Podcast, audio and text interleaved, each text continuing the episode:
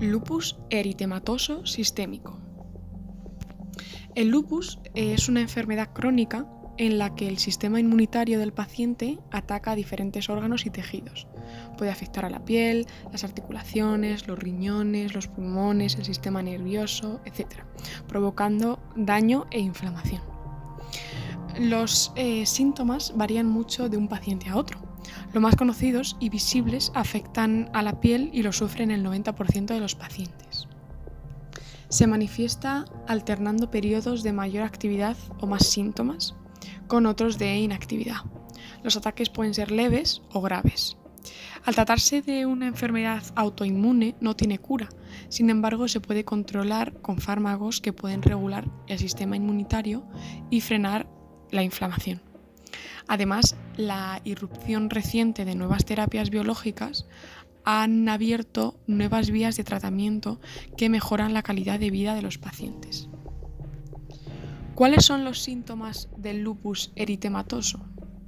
El lupus es una enfermedad que puede afectar a varios órganos.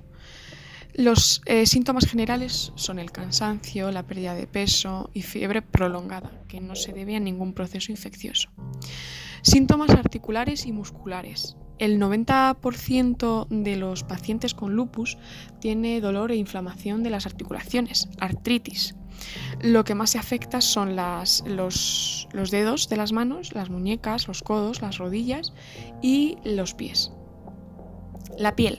La lesión más conocida, aunque no la más frecuente, es el eritema en alas de mariposa, que consiste en un enrojecimiento y erupción de la piel en las mejillas y la nariz.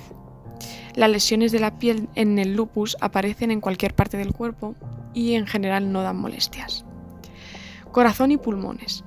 El lupus inflama las membranas de, revestimiento del corazón, el pericardio, y de los pulmones, la pleura, lo que origina pericarditis y pleuritis.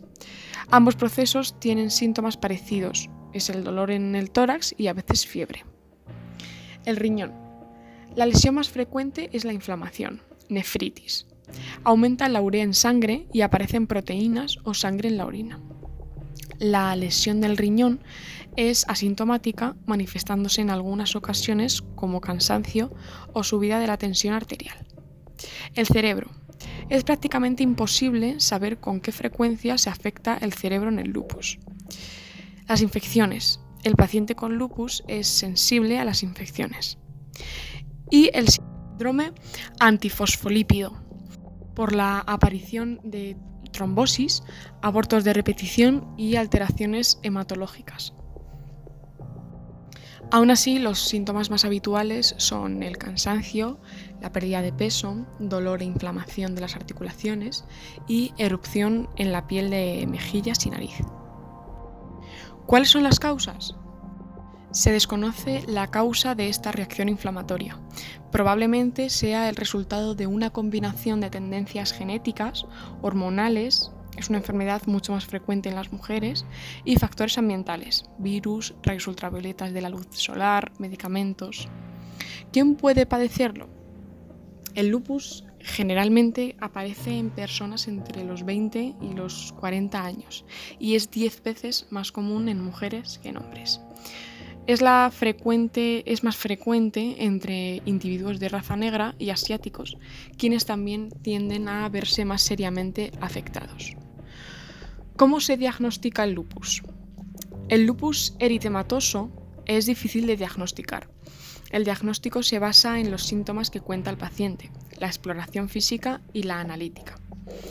En los análisis de sangre es frecuente que el número de leucocitos, linfocitos y plaquetas esté más bajo de lo normal. Prácticamente el 100% de los pacientes presenta anticuerpos antinucleares. Cuando son negativos, prácticamente se excluye la existencia de esta enfermedad.